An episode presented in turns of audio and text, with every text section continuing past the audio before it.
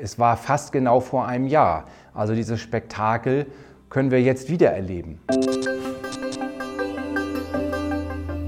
Letztes Jahr im Frühsommer waren meine Frau und ich auf Sylt und haben unter anderem die Vogelkoje in Kampen besucht. Und da habe ich einen Spruch von Rainer Maria Rilke gelesen, ähm, der mich sofort angesprochen hat. Die meisten Menschen wissen gar nicht, wie schön die Welt ist und wie viel Pracht in den kleinsten Dingen, in irgendeiner Blume, einem Stein, einer Baumrinde oder einem Birkenblatt sich offenbart. Ich glaube, dass Rilke mit dieser Aussage den Nagel genau auf den Kopf getroffen hat. Wir hasten so sehr durch unseren Alltag, dass wir überhaupt keine Zeit haben, die Schönheit der Natur wahrzunehmen. Wir haben nicht die Ruhe, diese Pracht auf uns wirken zu lassen, gerade jetzt im Frühling. Wir übersehen so viele kleine Dinge in unserer eigenen Hektik. Aber irgendwie fand ich, dass diese Aussage nicht ganz vollständig war. Irgendeine Dimension fehlte mir.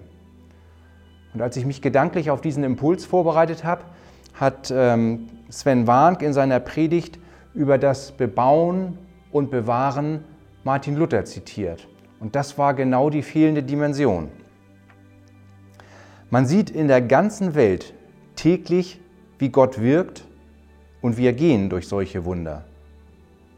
Wir sind es zwar gewöhnt, dass das Korn jährlich auf Erden wächst und durch solche Gewohnheit so geblendet, dass wir so ein Werk nicht achten. Denn was wir täglich sehen und hören, das halten wir nicht für Wunder. Das sind eben Wunder, die er von Anfang der Welt gegeben hat und täglich gibt, dass wir damit überschüttet werden. Und weiter heißt es, dass Gott an unsere Augen anklopft, unsere Sinne rührt und uns zugleich ins Herz leuchtet, damit wir aufmerken und wahrnehmen sollen.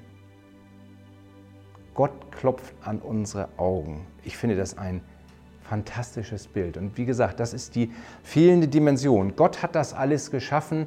Er selber schenkt uns diese Schönheit, klopft an unsere Augen, damit wir seine Wunder in der Natur wahrnehmen können, damit wir aufmerken und die Pracht selbst in den kleinsten Dingen erkennen.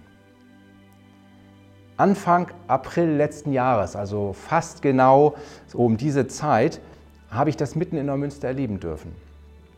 Ich wollte in Renks Park nach einem bestimmten Motiv für meinen Neumünsterkalender suchen.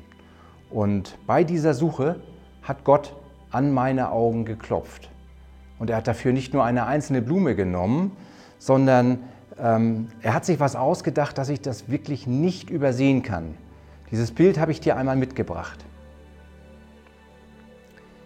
Ich konnte gar nicht anders und musste diese Pracht fotografieren. Fast mein ganzes Leben wohne ich bereits in Neumünster. Aber ehrlicherweise ist mir dieser herrliche Blumenteppich vorher nie aufgefallen. Aber wie gesagt, es war fast genau vor einem Jahr. Also dieses Spektakel können wir jetzt wieder erleben. Und ich lade dich ein, in den nächsten Tagen, wenn die Sonne scheinen sollte, einfach mal in Rengs Park zu gehen und dir das Ganze live anzuschauen.